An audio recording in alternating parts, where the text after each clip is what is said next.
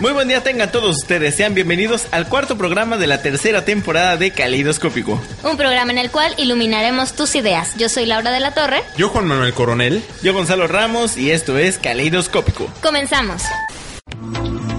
A partir de este instante, una invasión de colores llegará a tus oídos a través de imágenes acústicas.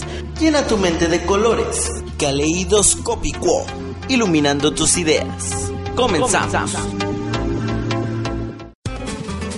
Bueno, pues ya estamos empezando este cuarto programa. Por primera vez no, no contamos con la presencia de Fernández, lo que estábamos diciendo ahorita. Pero su espíritu está con nosotros. Su espíritu está con nosotros y estará siempre con nosotros. Bueno, vamos a hablar, este, sí, ya. Es suficiente. de- Cut the drama. ok, este. Vamos a hablar en esta ocasión sobre la ciencia ficción. Precisamente es un tema que se le ocurrió a Fernanda. Este, y no está aquí, pero bueno. Este, a ver, Gracias, Fernanda. Gracias, Fernanda, no es cierto. ¿Cuál es la, la definición de Bueno, una de tantas, porque no hay una definición exacta. Esta me la encontré por ahí y es de un par de escritores que se llaman Eduardo Gallego y Guillem Sánchez. Y está medio larguita. La ciencia ficción es un género de narraciones imaginarias que no pueden darse en el mundo que conocemos debido a una transformación del escenario narrativa, basado en una alteración de coordenadas científicas, espaciales, temporales, sociales o descriptivas, pero de tal forma que lo relatado es aceptable como especulación racional. Está medio confuso y raro y no sé. Yo tenía un profesor de literatura bastante interesante que me describió sencillamente la ciencia ficción como una serie de historias que ocurren obviamente en el futuro, pero necesariamente en la base de la ciencia ficción es que necesariamente implica una crítica al mundo contemporáneo. Si no, no puede ser ciencia ficción. O sea, si no implica que estamos en un futuro apocalíptico debido a ciertas cuestiones y critica los modelos sociopolíticos de una soci- de una comunidad, entonces no puede ser ciencia ficción. Yo no creo que se remita solamente al futuro, porque igual hay, hay muchas cosas del, del pasado. No sé, por ejemplo, tas- tan famosas Caballo de Troya. Eso es ¿Lo leíste? ficción. No, no lo leí, pero Ah, sé de qué se tratan. ¿Tú sí lo leíste? No, en rayos llegué hasta el 7 nada más. no, pero son, son novelas del pasado y es ficción. Entonces habría que estipular, es- eh, a especificar que No, bueno, es que la ciencia ficción Ajá, se refiere claro. obviamente a particularidades Sí, bueno. que tienen que ver con con, actos científicos. Claro, habría- ah, es que, ajá, realmente habría que diferenciar esos dos términos porque ficción, finalmente, este, como, como decíamos, es algo, es algo que no es real. A eso se resume, ¿no? Que la ficción es algo que no es real. Ahora, ¿cómo narramos estas cosas que no son reales? Pues eh, básicamente mediante cualquiera de las de las artes, ¿no? O sea, puede haber incluso una escultura viajada y ficción, o sea. Ahora, cuando hablamos de ciencia ficción, ya estamos especificando un género en el cual está incluida la ciencia, literal como decíamos al principio, que es pues ahora sí que los ya pueden ser viajes espaciales o máquina del tiempo, algo que represente un, un- un desarrollo humano, un conocimiento aplicado para generar una ficción, por así decirlo. Bueno, entonces en general se podría decir que la ciencia ficción nace a raíz de la literatura. De ahí nos brincamos probablemente al cine, incluso a la fotografía y como decías hasta la escultura. Solamente en ciencia ficción la podemos aplicar entonces. Sí. Sí, pues No, no recuerdo por- ahorita una escultura de ciencia ficción, por supuesto, pero Es que este, no, no es muy, muy concreto el momento del nacimiento de- del movimiento de ciencia ficción. Digo, tenemos desde 1800 con Frankenstein. Ajá. O podríamos también tener este ya las revistas de Estados Unidos especializadas donde se gestó Claro. verdaderamente Ajá. el movimiento. Pero en realidad una forma concreta de ver el fenómeno de la ciencia ficción, digo, sería, sería verdaderamente ponernos a desmenuzar elemento por elemento de la historia de, de muchas producciones. Quizá no es la intención en estos momentos. Aquí tengo una, una lista de, de más o menos los elementos que incluye la ciencia ficción, que es el tiempo en el, en el futuro o en historias alternas, en un pasado que contradice los, los hechos de la historia, este, o sea, lo que, lo que ha sucedido, este, en el espacio, que es otra cosa, o adentro de la Tierra, como obviamente viaja al centro de la Tierra, es la, lo que se nos viene a la mente cuando hablamos de algo subterráneo. Eh, que incluya aliens, mutantes, androides, humanoides, etcétera, ¿no? O sea, todo ese tipo de criaturas que pueden ser o creadas por el ser humano, como los robots, o, o que quién sabe dónde salieron, ¿no? Este, tecnología futurista como pistolas láser, teletransportación, máquinas, este, computadoras que sean humanas casi, este, científicos em, que traten de contradecir leyes de la naturaleza como agujeros de gusano, exacto, agujeros de gusano Frankenstein, este, fa- este, mm, viajes en el tiempo o cosas de que impliquen viajes a mayores velocidades que la de la luz, cosas, o sea, cosas improbables, ¿no? Improbables, pero que hasta cierto punto se pueden justificar, es lo que yo, yo entiendo por, por ciencia ficción. Este, lo que decías de la, de diferentes sistemas políticos y sociales, eh, de aquí ya se desprenden distopías, este, postapocal- situaciones postapocalípticas entre todo ese tipo de cosas. Sí, de hecho, pues la- de las formas más fáciles de entender la ciencia ficción creo que puede ser Julio Verne. Entras a claro, cualquier novela claro. de Julio Verne y tendrás una... Sí, sí, sí, una- un, algo de un ejemplo de ciencia ficción así, ahora sí que como el ABC. En crudo, exacto. en No- no manzanitas. necesitas más, Sí. quizá. Y uno de los últimos, este, es habilidades paranormales, control mental, teletransportación o ese tipo de cosas. Entonces, esos son los algunos de los elementos que tiene la, la ciencia ficción. Ah, eso suena más paranormal, ¿no? Que- A, a mí también, es que fíjate, eh, habría que establecer una diferencia entre lo que es la fantasía y lo que es la ciencia ficción y lo que es... eh, bueno, ya se me olvidó cuál es el otro término, pero hay otro tipo de, de literatura que, que también son narraciones fantásticas o extraordinarias eh, que son narradas como si fueran realidades. Pues específicamente yo creo que la diferencia es que como cuestión extraordinaria Ujú. podría ser prácticamente cualquier tipo de historia que sea imaginaria. Ujú. Pero la ciencia ficción, como ya lo, ya, ya lo establecimos, es, eh, entra más en una cuestión científica o de avances tecnológicos. Ajá. Y fíjate, surgen demasiados subgéneros a raíz de la, de la ciencia ficción.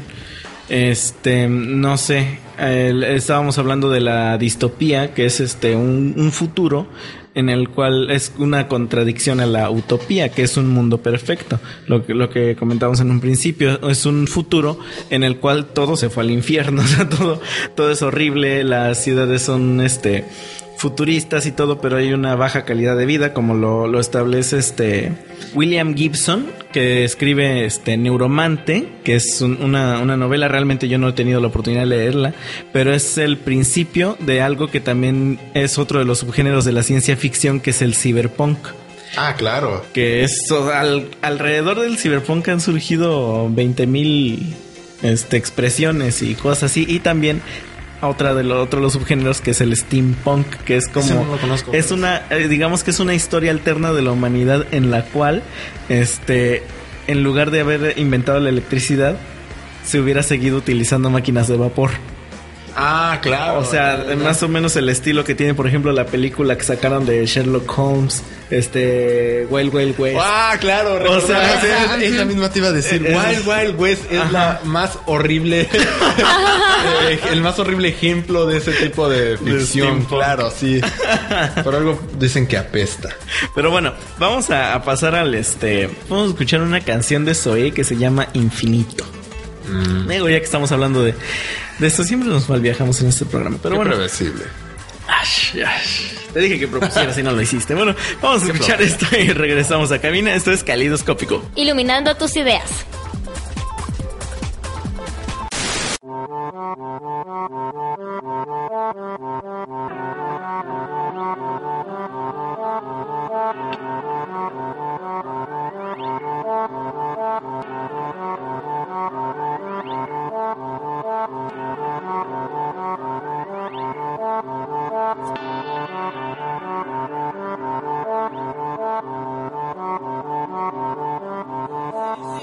Si tu mente está cerca de ahí, déjala flotar como una nube. Para que se abra la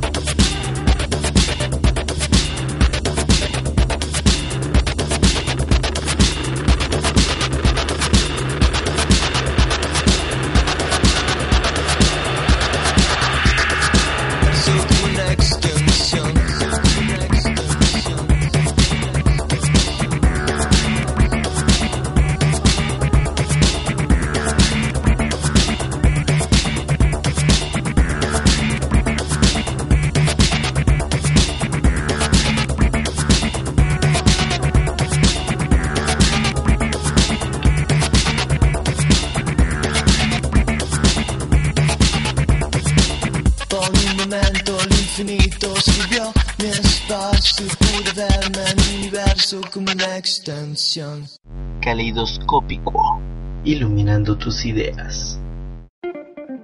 Bueno, ya estamos de regreso en, en este programa que estamos hablando acerca de la ciencia ficción.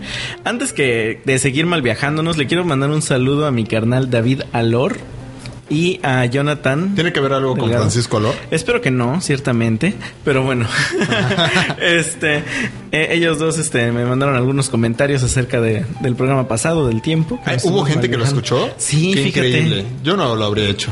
Sí. Yo no lo, en verdad. no, no lo digo por ironía. Cuánta maldita sinceridad. Pero bueno, este, estamos hablando acerca de, de la ciencia ficción. Entonces, este, vamos a hablar ahora un poco de, de las expresiones que han surgido alrededor de la ciencia ficción, ya no de la literatura, sino del cine. Que, a ver, estamos hablando, por ejemplo, hace unos momentos de, de un género del steampunk que este, que es- está Wild Wild West, que, este- que Wild dices Wild que, que es una ¿Te acuerdas del tema de Wild Wild West? ¿Cuál? Por de. Wild Eh, West. Vicky Wawa, Vicky Wawa. Debemos de ponerlo. Era un asco. Sí, debería de ser parte del soundtrack de este programa. Claro. Claro, porque Vamos no, de, to- de todas, de toda la infinidad de películas que podemos hablar de ciencia ficción, Vamos a terminar el tema hablando de Wild más Wild West. importante tiene que ser el de Wild Claro. Wild West. No, pero sí vamos a, a fondear con, con algunas recomendaciones de música de ciencia ficción, más que nada de las películas. Ahorita vamos a, a escuchar algo de eso. Este. ¿Qué películas recuerdan ustedes? Digo, hay infinidad. O sea, ¿qué? O sea, digan algo. Mira, que se me vengan a la mente nada más ahorita partiendo de Will Smith, nos vamos con hombres de negro. Una, dos, tres, cuatro, cinco y creo que ya vamos por la décima, No ¿no? es va a Claro que salir sí, la va a salir en el Ah, cine. a mí me tocó ver Hombres de Negro en el cine cuando era niño. La primera. Sí. No, yo. yo No, yo, la vi la vi en el tele cine, ya. pero sí, yo también la vi en la televisión. Pero es, es de cualquier forma esa película cuando la ves por primera vez sí te deja un rato así de... ¡Ah! Todo lo que no sabemos. ¿Sabes que te Podría ser que al final. Sí. sí, sí, sí. Precisamente yo creo que ese es uno de los objetivos de la, de la ciencia ficción, ¿no? El. mal viajarte? Ajá, el mal viajarte, el dejarte ese sentimiento de que estás en un tiempo que no te corresponde, O en una situación que podría modificarse. que podría suceder, como, como dices, también una, este, como, como dice Juan, una, una situación social que refleja lo que está sucediendo actualmente, pero desde otro punto de vista, como ocurre con 1984, por ejemplo. Es todavía más Ah, De hecho, está- torcido. empecé a leer el libro. Ah, qué belleza es 1984. Está, está buenísimo, buenísimo. Y hay una adaptación cinematográfica Sí. que está muy, muy bien adaptada, la verdad. A mí me, me gustó. Es impresionante esa película. Sí, no, no. o sea, realmente la, la película logra el cometido del libro. O sea, dejarte así con. Ay, ¿qué tal si, pa- ¿qué tal si pasa? ¿Sabes por qué? Eso es porque, bueno, quien ha visto la película o quien ha leído el libro o chequenlo, a mí la verdad es que sí me da la, sí me da la impresión de que es algo posible. Porque el- en cualquier momento. Si gana Peña Nieto, sí será posible. Ajá, exacto, exacto. Es, es que ese Sí, es mi punto. claro, es sí. una situación en la cual, eh, no sé, se desata una guerra o sucede algo políticamente muy cañón. Ajá. Y. Golpe de estado y los militares imponen todo esto, ¿no? Sí, y O toma, nada más. Y fíjate, hay, hay una discusión muy, muy aferrada acerca de, de en qué realidad estamos viviendo, si en la de Orwell o en la de Huxley. Les explico rápidamente para, para quienes no han leído los, los libros. Este, en 1984 de George Orwell, este, nos narra una historia en la cual todo, todo está vigilado todo el tiempo por cámaras. Y hay una figura que es la del gran hermano, que es el que observa, o sea, es, es, es la cámara.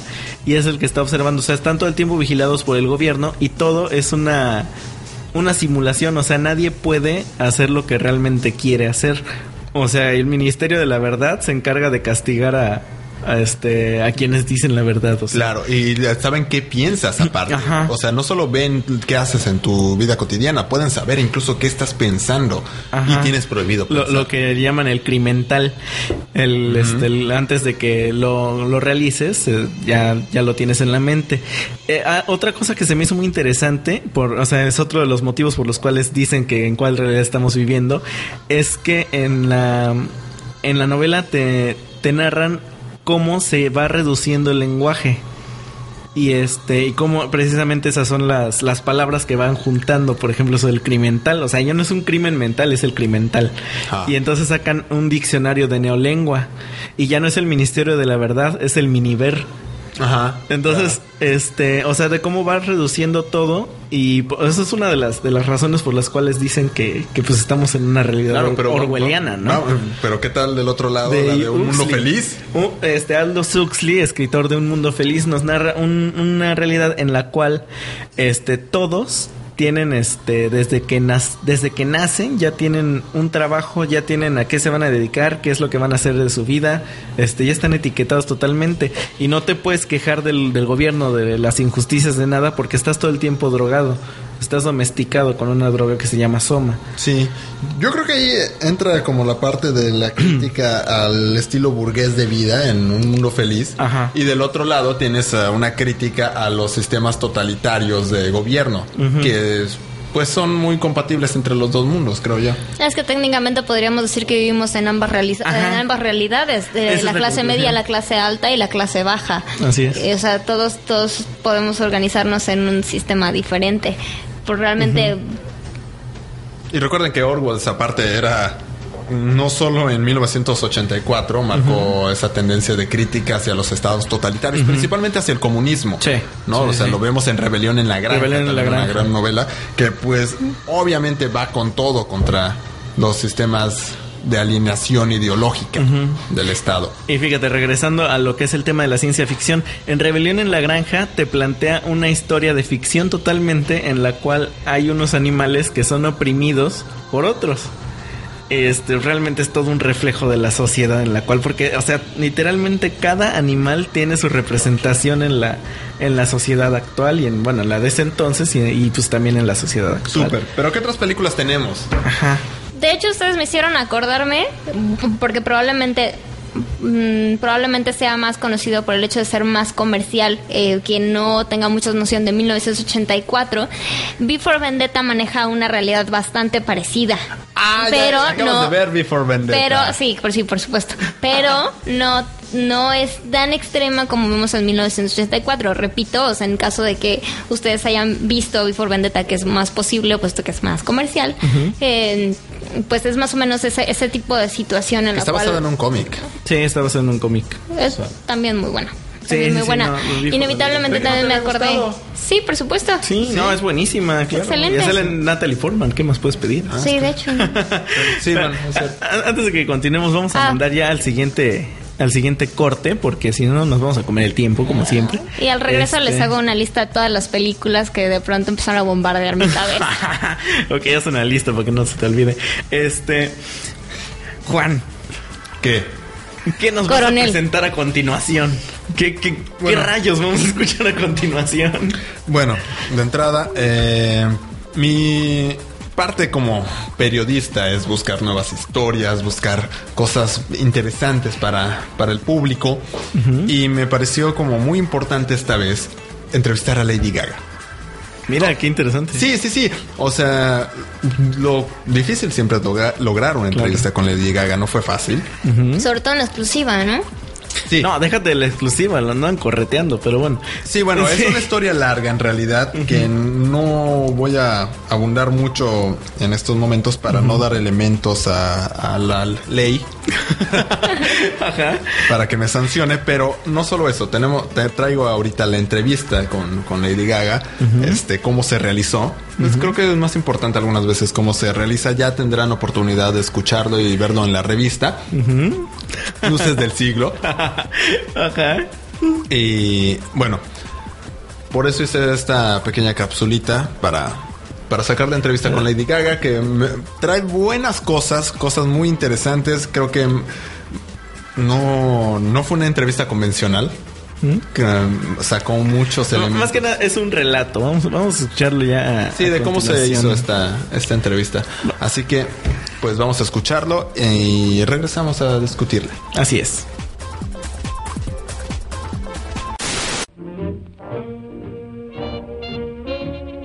Para cuando Lady Gaga se había quitado el saco, Desmontado sus gafas de sol, sacado unos papelitos de LCD y acomodado sobre la cama de mi habitación de hotel, yo estaba ya en un camino sin retorno hacia un colapso paranoide y aún no le había aceptado las drogas.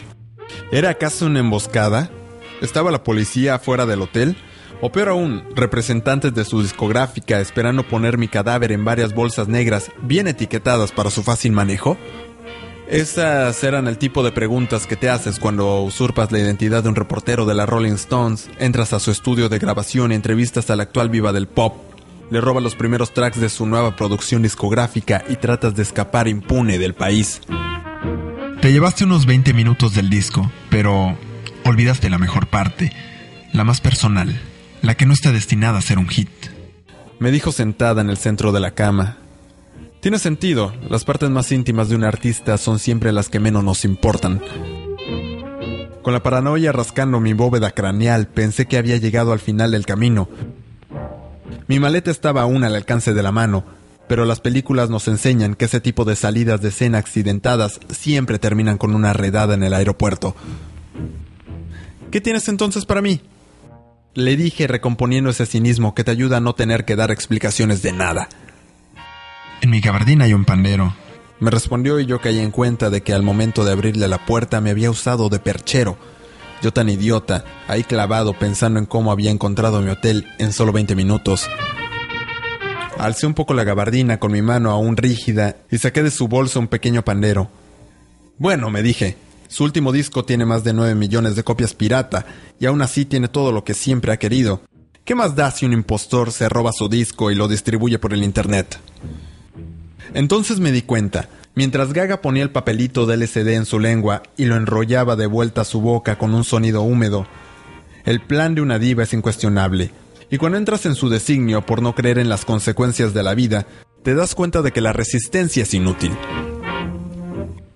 Mastícame por caridad, destrózame, devórame, porque hasta ahora lo entiendo, quise decirle. Ella tomó el pandero y me dijo que su canción favorita del disco era This Sorts of Things o una cosa así.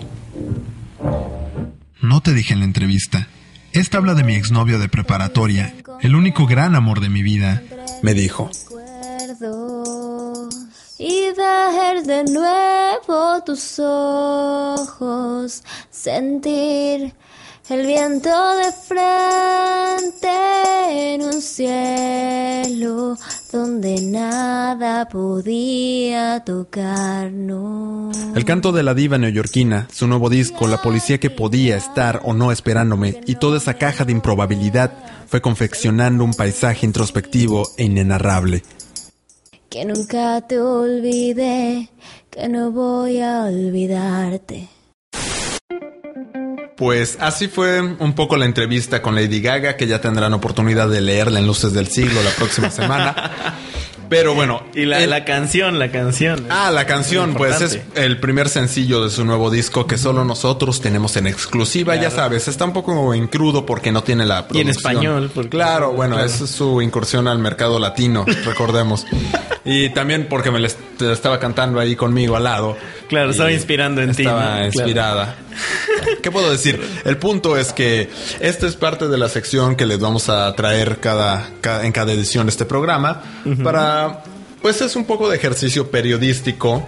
De, de, buscar siempre la verdad, ¿no? Ok, ¿cómo, cómo se llama tu sección? Pedalter Notando Movens. ¿Cómo demonios lo dices tan rápido? Ajá, es que no, yo ya lo leí y todo y no se me queda, Bueno, tiene sentido porque no a mí me costó mucho tiempo poder pronunciar esa palabra de como 24 letras, pero tiene que ver con Escher, el dibujo, el pintor, el de dibujante, las escaleras, el de la, casa de las escaleras, precisamente ven el, en el cuadro de la casa de las escaleras hay un montón que ha sido parodiado miles de veces en Los Simpsons. Exactamente. Pues eh, esos son estos monstruos que están reptando por las escaleras. Llevan ese nombre de Peralteren Notando Móvil. Peralteren Notando Móvil. Pedalteren Notando Móvil. Y bueno. Ni siquiera lo voy a intentar, voy a ser ridículo. Ajá, bueno, ahora que el nombre, como, no sabía cómo se iba a llamar y la verdad es que no supe cómo escribir eso. Sí, en realidad fue un nombre random que se me ocurrió en el momento en el que llegaste ahí a mi, cubículo a, preguntarte, Sí. Así que lo, lo bautizamos como Quatimonium. Eh, bueno, cabe destacar que a Juan le, le decimos Cuatí por apodo. Quien no conoce a los cuatis, quien no, es de la, quien no es de la región en donde nosotros estamos, son unos anima- animalitos peludos que, como dijiste, que se lo comen todo. No, que básicamente no, describe es la al cuatí. descripción del de Juan Manuel. De Juan. Exactamente. Ok. Ahora, ¿por qué, ¿por qué este nombre random a, a tu sección? O sea, ¿De qué se trata tu sección? Ujú. ¿De qué se trata? Precisamente de traer una capsulita de, pues, investigación periodística de primer nivel. No, es que, ¿cómo lo defines? Yo le veo cara Ajá. de todas las cosas fantásticas y viajadas que salen de la En realidad, cabeza no, del en, realidad, en realidad son todas esas cosas de las que me gustaría escribir y no puedo escribir. No, o sea, precisamente la entrevista también que tuve con los Rolling Stones, la última, también la parte donde, pues, de hecho, no va a entrar en esta, en, en este programa, pero tenía preparado también un de la victoria de Peña Nieto en las elecciones. Claro. como Pero eso ya lo ya. veremos más adelante. Sí, bueno, ya lo es un momento muy difícil para nuestra nación, pero creo que es algo que debemos de hablar. Ok. De la victoria de Peña Nieto Sí, en estas claro. elecciones. Sí, sí, Bueno, sí. Pero de- tenemos que decirlo con cuidado para no ser censurados. Vamos a ahora. dejarlo en que son este ficciones que esperamos que se queden ahí. Sí, sobre todo esta parte de, ficciones. Sí, de Peña Nieto. No, pero tienen que verlo, tienen que Bueno, ya saben ya- cómo ya es este- ya saben cómo es el país ahora que Peña Nieto es presidente, por favor. Va a ser difícil sacarlo de, de, De- su ajá, cabeza, son- el cuatimonium. Recuerden que los cuatis pueden ser agresivos si se les contradice. Así es. Bueno, pero vamos a, a regresar al punto de la ciencia ficción. Este, hoy vamos a hablar de, de acerca de películas de ciencia ficción. A ver, Pues Laura, más bien, ¿sabes qué pasa? Que les digo que me bombardearon una serie de películas y no podía dejarlas pasar. Obviamente hay miles de cientos de películas. Si nos están escuchando, háganos favor de contactarnos Ah, si sí, se les claro, ocurre alguna sí, más. cierto En Facebook, en Twitter, danos la dirección. A ver, es en Facebook, en, en todo realidad es Kaleidos FM. Facebook.com diagonal Kaleidos FM. Este Kaleidos escribe con K. En Twitter.com diagonal Kaleidos FM. Y el correo es kaleidos.fm arroba hotmail.com. Y ahora sí, siguen contigo. Bueno, eh, si alguien tiene alguna película que compartir con nosotros, pues mándanosla a nuestro correo. Yo por mi parte de momento les digo que se me ocurrieron Before Vendetta, Gataca, 12 monos, La Fuente de la Tengo Vida, algo- bueno, Inteligencia Artificial, porque Tengo me bueno de 12 monos. Dime ¿Qué? algo. Ya, ¿Vieron tengo- 12 monos? Sí, claro. Yo tengo Sí, muchas es cosas buenas de buenísima. 12 Pero monos. ¿sabían que está inspirada eh, y basada en una película del impresionismo francés de 1960? Eso no lo sabían. la- me lo encontré en- una vez en la televisión sin darme cuenta y dije, no, puede ser, estos son 12 monos. En 1960. Wow. 1960 Wow. del, del del Wow. impresionismo francés y en realidad toda la película está es es 12 monos, pero con fotogramas. Sin Solo son fotografías. No son no no, No son este no es una película O sea, lo cual lo hace grabada. más bizarra. Es bizarrísima, es Qué increíble, bizarrísima. hay Y dura como buscarla. 10 Sí. minutos. 10 minutos dura la película y ahí está, 12 monos. El tipo que está en el futuro po- apocalíptico, que tiene que regresar, se enamora y de repente él es, ve su propia muerte de niño. Eso es. Y ya contaste, Contaste la toda película. Precisamente porque ya todos vieron 12 monos. No, No es cierto, yo no la había visto hace Ah, como dos meses. Fíjate, fíjate que a No, diferencia de lo que me atre- a diferencia de lo que me atrevería a creer, no es tan conocida y re- realmente es una excelente recomendación de películas. Mm, Me refiero a que no es tan conocida porque a pesar de que es eh, una, una película de de Bruce arte, Willis. de cine, no, ajá, exacto, ese era mi punto, a pesar de que es una película de cine de arte que normalmente desafortunadamente que desafortunadamente suelen ser menos conocidas. Ajá. Como sale Bruce Willis, yo pensaba que todo el mundo lo habría visto. Sí, claro, y sobre todo en su época de, de auge así del quinto elemento y que, de que todas las películas de acción eran de Bruce Eran Willis. Era todas de Bruce el Willis. Denzel Washington de, de, Sí. de los Sí. noventas. Nada más se me olvidó comentar. Se llama. La, ¿La la Jet? película. Ajá, por si quieren buscarla. Sí, sí, sí, Sí, claro. interesante. Ok. Eh, ¿Qué otra película? La Fuente de la Vida, una de mis favoritas. Ah, es buenísima, buenísima esa película. Es eh, La Fuente de la Vida es básicamente es la historia de un médico obsesionado con encontrar la cura a un a un tumor en el cerebro que tiene su esposa y todo lo que lo, lo todo lo que todos los eventos y las circunstancias a los que los va lo que lo va llevando el buscar esta cura. O sea, entran en un rollo muy filosófico. Sí, re- realmente la película es muy filosófica, o sea, De, y me gusta que la combinan un poco con lo que es la, la cosmogonía maya de repente. Tiene cosas elementos. increíbles, increíbles. Sí, sí, esta sí, película es, esa película? Esta película es, es de Aronofsky. Es de Aronofsky, de, es de Darren Aronofsky. es ¿En serio? su ¿El segunda o director de tercera película, sí, sí, sí. De hecho, Sí. creo que es la, la tercera, porque es la que va precisamente después de Requiem. De Requiem, sí, es primero O sea, va Pi, va Requiem y va- y va La Fuente de la. Vida es la tercera, Obviamente- sale este Hugh Jackman. Es el protagonista. Y la igual que te puedo contar, la música también es de Clint Mansell para variar, es excelente. Esta película tiene un- muchísimos detalles que son padrísimos. Por ejemplo, eh, a la hora de, mm, de documentarse, mucho, la parte más filosófica de la historia se desarrolla entre los mayas y los y los españoles durante la época de la conquista. Están buscando precisamente la fuente de, lo- de la vida dentro de las dentro de las pirámides este mayas, Mayas, entonces para que Aronofsky tuviera como más noción de cómo funciona toda esta eh, La cosmogonía. la maya. cosmogonía maya hizo un viaje a Centroamérica para realmente documentarse acerca de, de esto Y de- detalles. Y para gastar, como- ya sabes, dinero. En producción, ¿por Ah, qué no? producción. No, otro El detalle, detalle, precisamente hablando de gastar en producción, es que obviamente son películas que no tienen el presupuesto multimillonario de la Sí, o Warner, sea, ¿no? todavía iba en, en su tercera película. Ya ves Black Swan y dices, bueno. No, no, Bueno, no. ya tenía Producción. presupuesto. No, bueno, perdón, pero yo ya eh, me zafé de Darren Aronofsky cuando, después de Requiem. Digo, ya, o sea, eh, tuvo bastante producción. Fíjate que yo por el contrario, yo lo conocí, yo lo conocí por la fuente de la vida. Pero bueno, hablando de, de- les comentaba de la, esta cuestión del presupuesto, ocupa una técnica, hay muchas partes de la película en donde vemos imágenes del cielo, de nebulosas, de estrellas que colapsando, de toda esta Del cuestión espacio en del espacio en general, exacto. Entonces, como no había presupuesto para tener este tipo de imágenes, utilizaron una técnica que se llama macrofotógrafo. Entonces, de con células, o sea, la- el macrofotógrafo es precisamente acercamientos incre, incre, incre, incre- increíbles a ciertas, a ciertas células, a ciertas cosas, y con esto lograron hacer los efectos de las nebulosas, En- de las estrellas. En lugar de tomar las precioso. fotos al espacio, se fueron a lo más básico. Así, Hicieron ¿no? lo contrario. Suave. Sí, es padrísimo. Eh, sí, el proceso de producción y, y la película en general es muy buena. Este es otra recomendación. De hecho, en algún momento, este, Laura hizo alguna sección acerca de la fuente de la vida. Debe estar en el blog, de hecho, creo. Ujú, búsquenla y encuéntrenla. Kaleidosfm.blogspot.com. Y vamos a escuchar rápidamente lo siguiente. Hablando de- del cine, este, la primer película de ciencia ficción, ya hablaremos un poco más al regreso, este, George Méliès con Le Voyage dans la Lune, el viaje a la luna, para pronto. Esta eh, realmente no es una película, como 10 minutos, 20. Es un Es cortometraje. un corto. Bueno, pero en esos tiempos era de Sí, echarse era- un trabajote No, haciendo no eso. manches. Sí, y aparte toda la producción para ese entonces que tienes es increíble, o sea, del viaje a la luna y todo eso. Este, Al hace- regreso, si queda tiempo, les explico un poquito de cuál es la hazaña en hacer. Ok, esto. vamos a escuchar rápidamente mi, mi sección que es acerca de la música y la ciencia ficción y después vamos a escuchar una canción de Air que es, ahorita vamos a regresar este, a explicar esto, este que es acerca de precisamente un soundtrack que le escribieron a Viaje a la Luna, una restauración reciente. Su último disco de Air. Su último disco de Air. Vamos a escuchar esto y regresamos a cabina. Esto es Caleidoscópico. Iluminando tus ideas.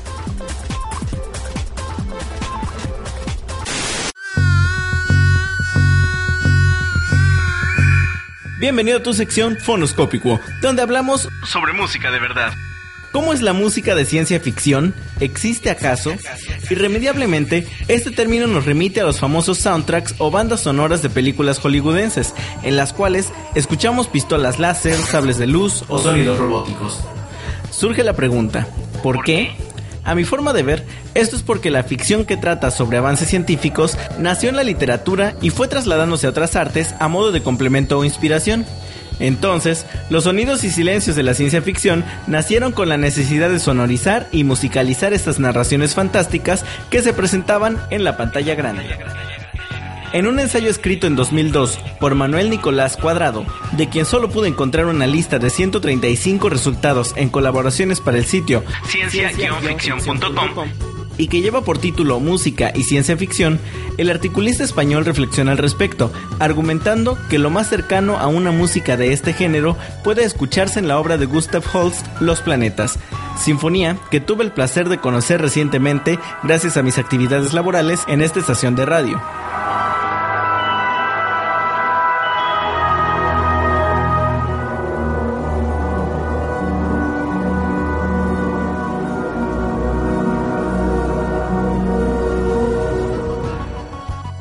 Independientemente de la música nacida como acompañamiento a las obras cinematográficas, se puede hablar también de aquella música que acompañada de una voz que dé vida a una historia puede remitirnos a mundos que no son el nuestro, a sueños de un loco poeta o alucinaciones colectivas de los años 80. Sin embargo, lo que escuchamos no es más que la transcripción de una obra literaria, como lo son las líricas, al lenguaje del canto y con música de fondo. Afortunadamente, la imaginación no tiene límites y tal vez, así como hace 110 años, uno de los pioneros del séptimo arte, Georges Méliès, llevará a la humanidad a descubrir la luna, pronto llegue quien nos haga descubrir el lado oscuro de la música de ciencia ficción. Mientras tanto, disfrutemos de esta pieza de la banda francesa Air, quien tuvo a bien musicalizar la recién restaurada versión a color del viaje a la luna. A su modo encontraron la forma de expresar esa expectativa de posar los pies sobre suelo selenita y mirar al infinito, donde siete estrellas nos esperan.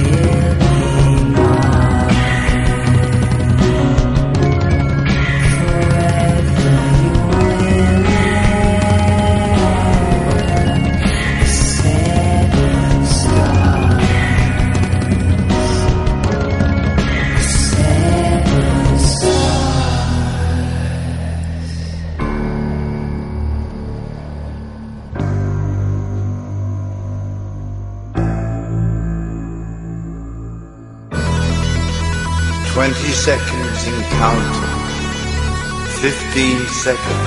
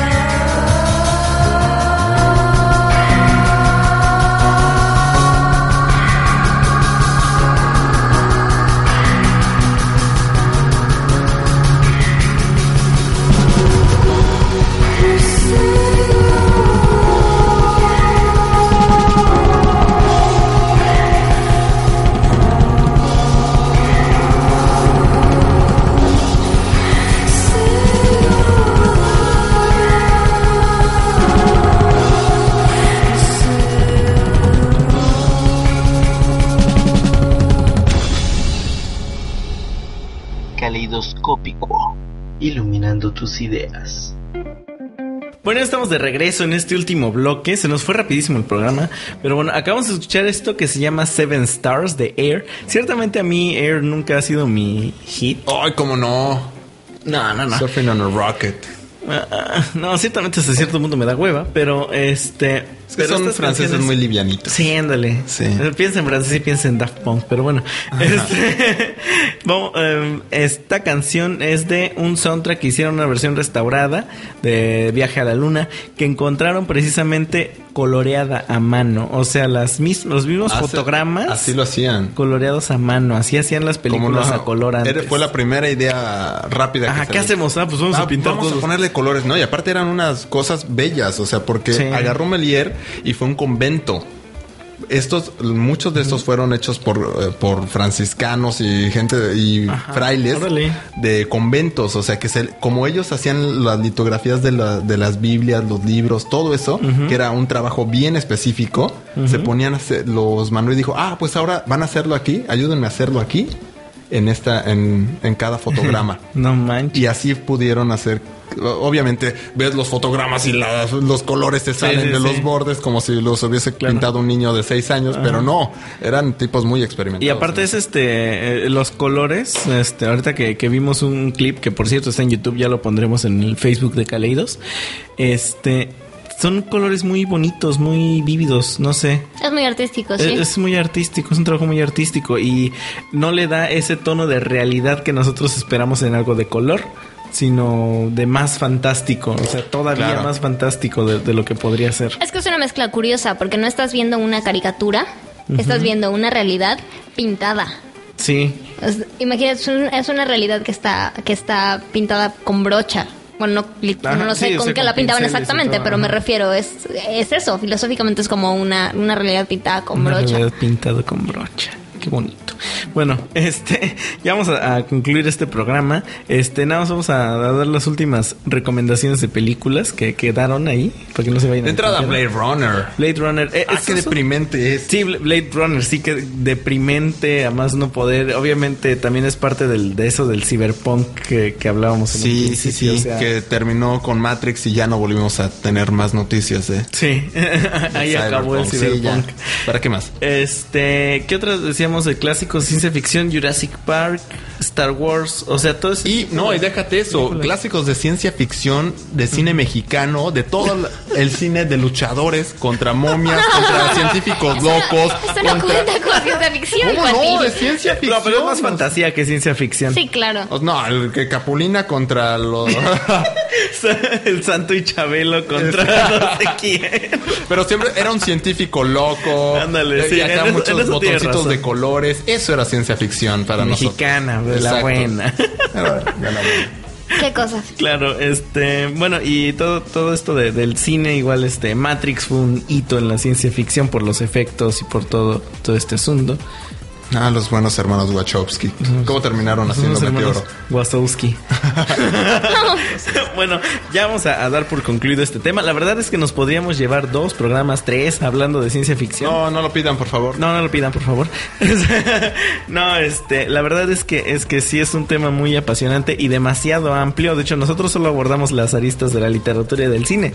Ya no hablamos de la música, hablamos, hablé un poco en mi sección sobre, sobre eso, pero realmente también abarca mucho y mucho es también soundtrack de películas que pareciera de- ver como que la ciencia ficción y la electrónica se llevan por ahí de repente. Ah, siempre. Siempre, ¿no? O sea, lo vemos en Tron, por ejemplo, ¿no? Que es una de las últimas películas que, Muy mala, por cierto, pero la salva la aparición de Daft Punk. claro. bueno, pues ya vámonos, desgraciadamente ya nos tenemos que ir. Este, ya esperamos tener a Fernanda de regreso la próxima semana. La, la extrañamos este en un principio. Después nos olvidamos de ella. Nos olvidamos de ella. No, no es cierto. No es cierto, amiga, te queremos. Sí, te queremos. Ay, y vámonos. Recuerden eh, Facebook, Twitter. Facebook, Twitter, todo es Caleidos FM. Caleidos se escribe con K. El blog caleidosfm.blogspot. Caleidos.fm arroba hotmail.com. Síganos en Facebook, síganos en Twitter, no nos sigan en la calle. No, por favor. Y ya nos vamos. Hasta la próxima.